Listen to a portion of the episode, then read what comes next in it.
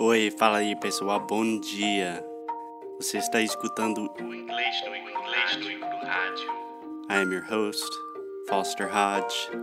This is your daily dose of English.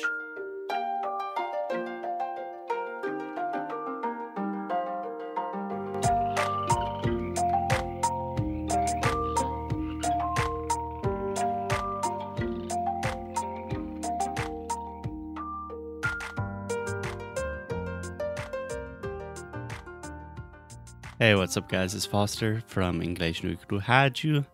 Today I am here with Alexia. Alexia, how you doing? Alexia, Alexia. I'm fine. What about you? Caraca, está ouvindo? Alexa, stop.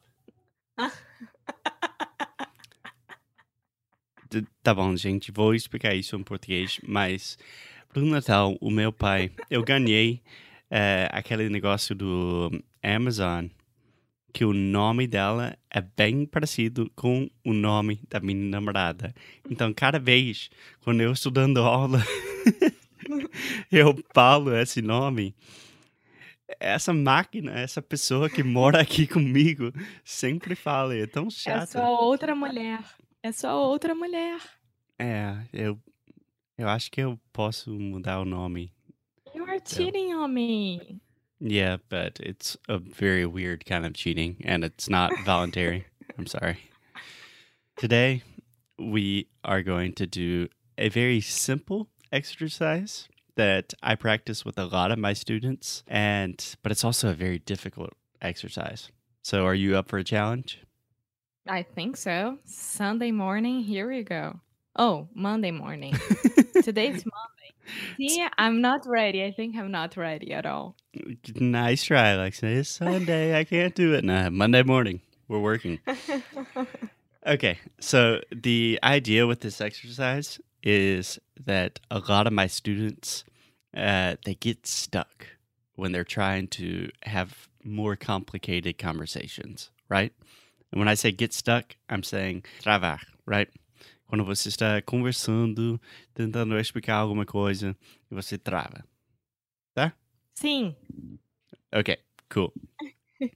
so normally this happens when you want to explain something really complicated because you are a smart intellectual person and all of my students they say something like I'm like what do you do for work and they say oh I work as an international journalist but it's not really a journalist because I work with these different organizations. Da, da, da, da, da, e daí eles travam e a conversa para. Então, a minha ideia é começar do zero.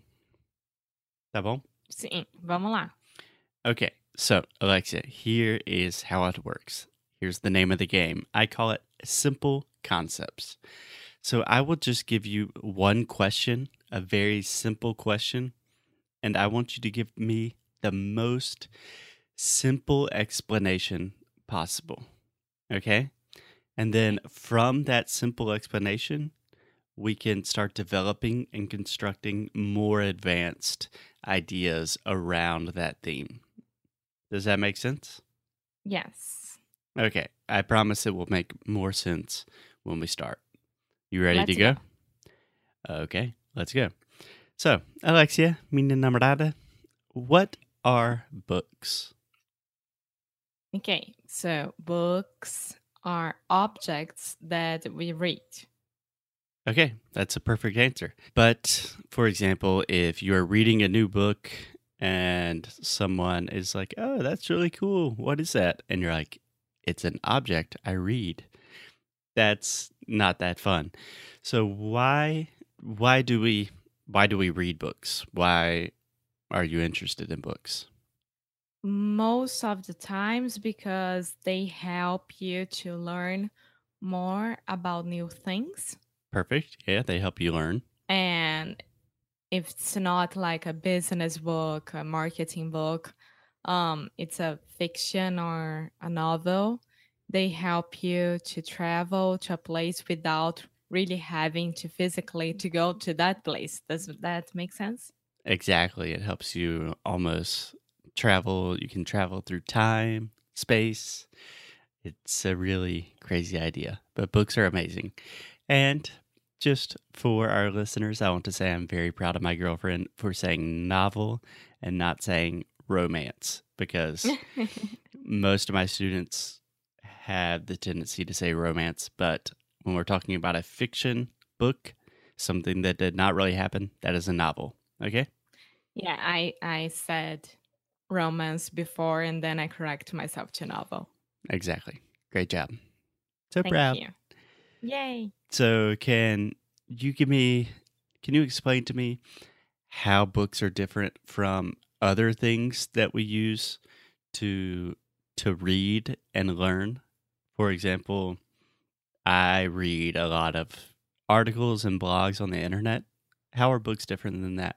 Um, because they are more like profound on some subject. Yeah, yeah.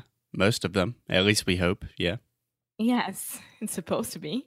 yeah. And that's why they are more complete about the, the subject that you are reading. Excellent. Excellent. So, Alexia, I know you were recently reading a book. Um, I can't remember the name. What was the name of that fiction book you were reading? Which one? Um, uh, I don't know the name in English. What's the name in Portuguese? É O Desaparecimento de Harry Quebert. Cool. So, can you explain to me just a little? I know you haven't finished the book, but just a little about what the book is about. A book author that was really, really famous, and then he lost everything. But during his college time, he had a mentor, which was one of his professors, and he was really, really um, friends friends with him. Mm-hmm. And then he asks help for this mentor. And then he discovers that his mentor, he maybe he was the one who killed a girl. Oh boy. Yes, when he was just starting his career. And he goes to prison. And then uh, this author, he tries Okay, no spoilers. No everything. spoilers. No, no, no, no, no, I'm not spoiling anything. He try he tries to every he tries everything to uh, help his mentor and friend because he can believe that he did that, and that's it. Perfect. Perfect. So that is excellent. Excellent. So most of my students would start with the idea of like, hey, I'm reading this new book. It's about this guy who has a mentor and it's really complicated because they have a really good relationship, but he and then they get very confused about you know the different things happening in the book. So it really helps if you start simple and then develop the conversation in real time. Does that make sense? Yes, of course, because you can build your thinking. Yeah, and also build your confidence, I think. If you say, I'm reading a book, and then someone can say, Oh, what book are you reading? Or what kind of books do you like? And then you start, and the conversation starts, and you're doing well. And then you build confidence to explain that more complicated thought. And you already explained some things in the first part of the conversation, you know? Yeah. Cool. So, Alexa, can I be an English teacher for just a minute? You're supposed to be. Okay, so three things. First, when you're saying the word author, the person that writes the book, I'm hearing you say author. So you're pronouncing both the I and the U sound. But this is what I call a moving vowel in English, which means these two sounds come together and we say them so fast in English that they just produce one sound. And it's almost identical, almost exactly the same as the ah sound in Portuguese. So we just say author. Author. Perfect. So it's not author, author. Author. Awesome. Also, the it's word It's almost an author. uh, otter. Oh, an otter. yes. Same sound. Author and otter. Yeah, it's the same sound. Yeah, the only difference is the th. Yeah. Okay. So with the word mentor, the last sound is or. So this is an R vowel, an R colored vowel. So it's the exact same if you're saying, um, do you like ice cream or uh, cake? So mentor. Mentor. See, I hear you saying mentor, er, like foster, but it's mentor Mentor. or same thing. Okay. So just say men, Man. now say tor. Tor. Perfect. Mentor. Mentor. Perfect. Excellent. And the last thing, I think at some point you said, and he asked for his um, mentor. He asked help or something, but he asked for help. Okay. Ah, that's right. That's right. Just a, Basic mistake. yeah, that's a basic mistake that you can make um, in conversation that happens. Yes. Okay, let's try one more. So, Alexia, simple question. What is music? um, sounds that most of times are pleasant for your ears. Okay, so music are sounds, or music is sound that most of the time we hope is something that is pleasant for your ears. Yes. Okay, that's a good definition. So let me ask you how is music different than other sounds? For example, você está no Rio and you hear a lot of sounds on the street, like cars, and those sounds are not very pleasant. So, what's the Um, difference would- between music and normal sounds? I would call them noises. So noises are barulho, barulhos, and it's not pleasant at all. but it's not the same thing as music. It's not- it's not um a thing that someone built, you know, uh, that construct Yeah, to make a music. created to make Yeah. a song. Yes, to make a no, to make a music as well. It can be a music without someone singing. No, but a song does not have anything to do with singing. So, a mistake that 99% of my students make é uma música sempre é a song. E eu Música, fiz isso de propósito. ah, ah, com certeza. Com Eu certeza, gente. juro! Dessa vez eu fiz. Alex, De minha, namorada é a mais espertinha da do mundo. Eu juro! Dessa vez eu fiz. okay. So, music in general, if you say, I like Brazilian music, that is música, right? But if you say, oh, I like that song, I like that song by the Beatles, that is a song. But it can be an intr- uh, instrumental song. It does not have to have words. Does that make sense? Yes, it makes. Yes, it does. and that's Dessa vez foi eu. Não. Agora a gente está vendo. I'm not good today. It's Monday. You're always good every day. Okay, so let me try to be difficult here. So you said no. the difference between uh, music and sounds, uh, like sounds or something on the street. What about what is the difference between? So right now we are speaking, right? We're having a conversation, and we are making sounds. How is that different than music? Because I think, I hope that most people think this is pleasant, right? It is nice. It is nice to listen to us talk. Why is this not music? Because it doesn't have any instruments. I have no idea. Yeah, That could be. Maybe. That could be. So most music has instruments. You do have some a cappella stuff where you only use voice.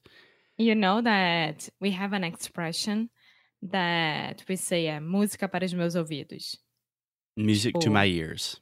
É, We say the exact same thing. é tão, é, a voz dele é tão suave que é uma é música para os meus ouvidos. Well, yeah, music to my ears. So sometimes, like, even in business negotiations or something, if you say, like, okay, I give you 50% of the profits if you do this, and you're like, that's music to my ears. That's exactly what I want to hear. You know? yes. Perfect. Another good expression with music that I'm just thinking is music soothes the savage beast. Have you heard this? Peraí. Music shoots the savage beast. Beast. No. Yeah, that means or beast. beast, like animals.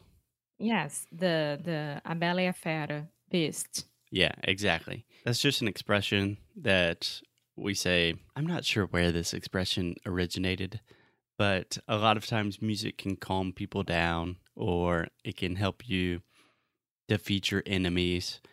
But it's something that, for example, I play guitar, and every time I play guitar, my dog just kind of sits beside me and he's happy and he kind of goes to sleep.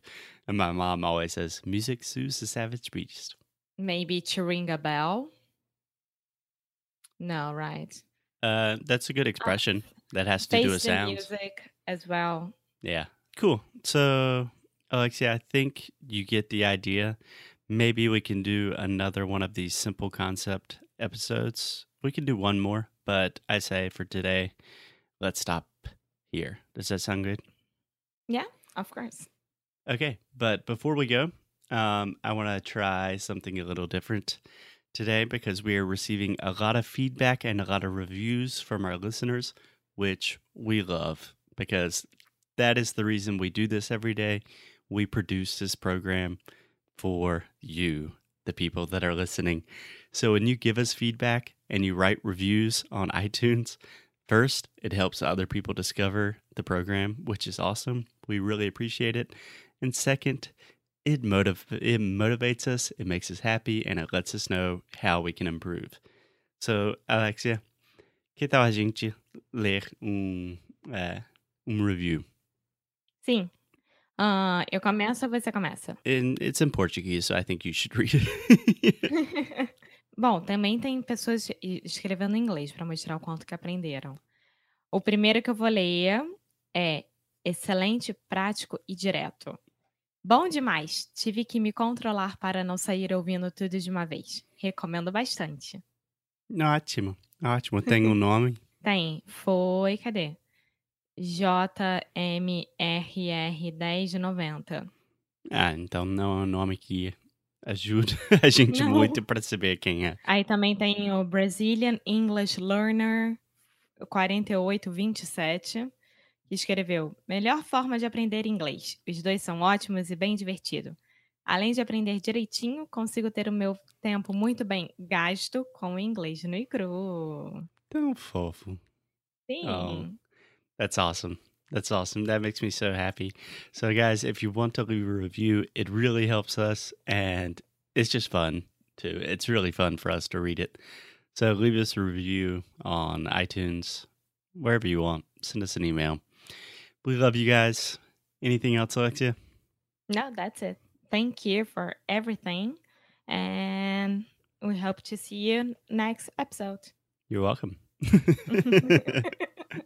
okay. Ciao, amor.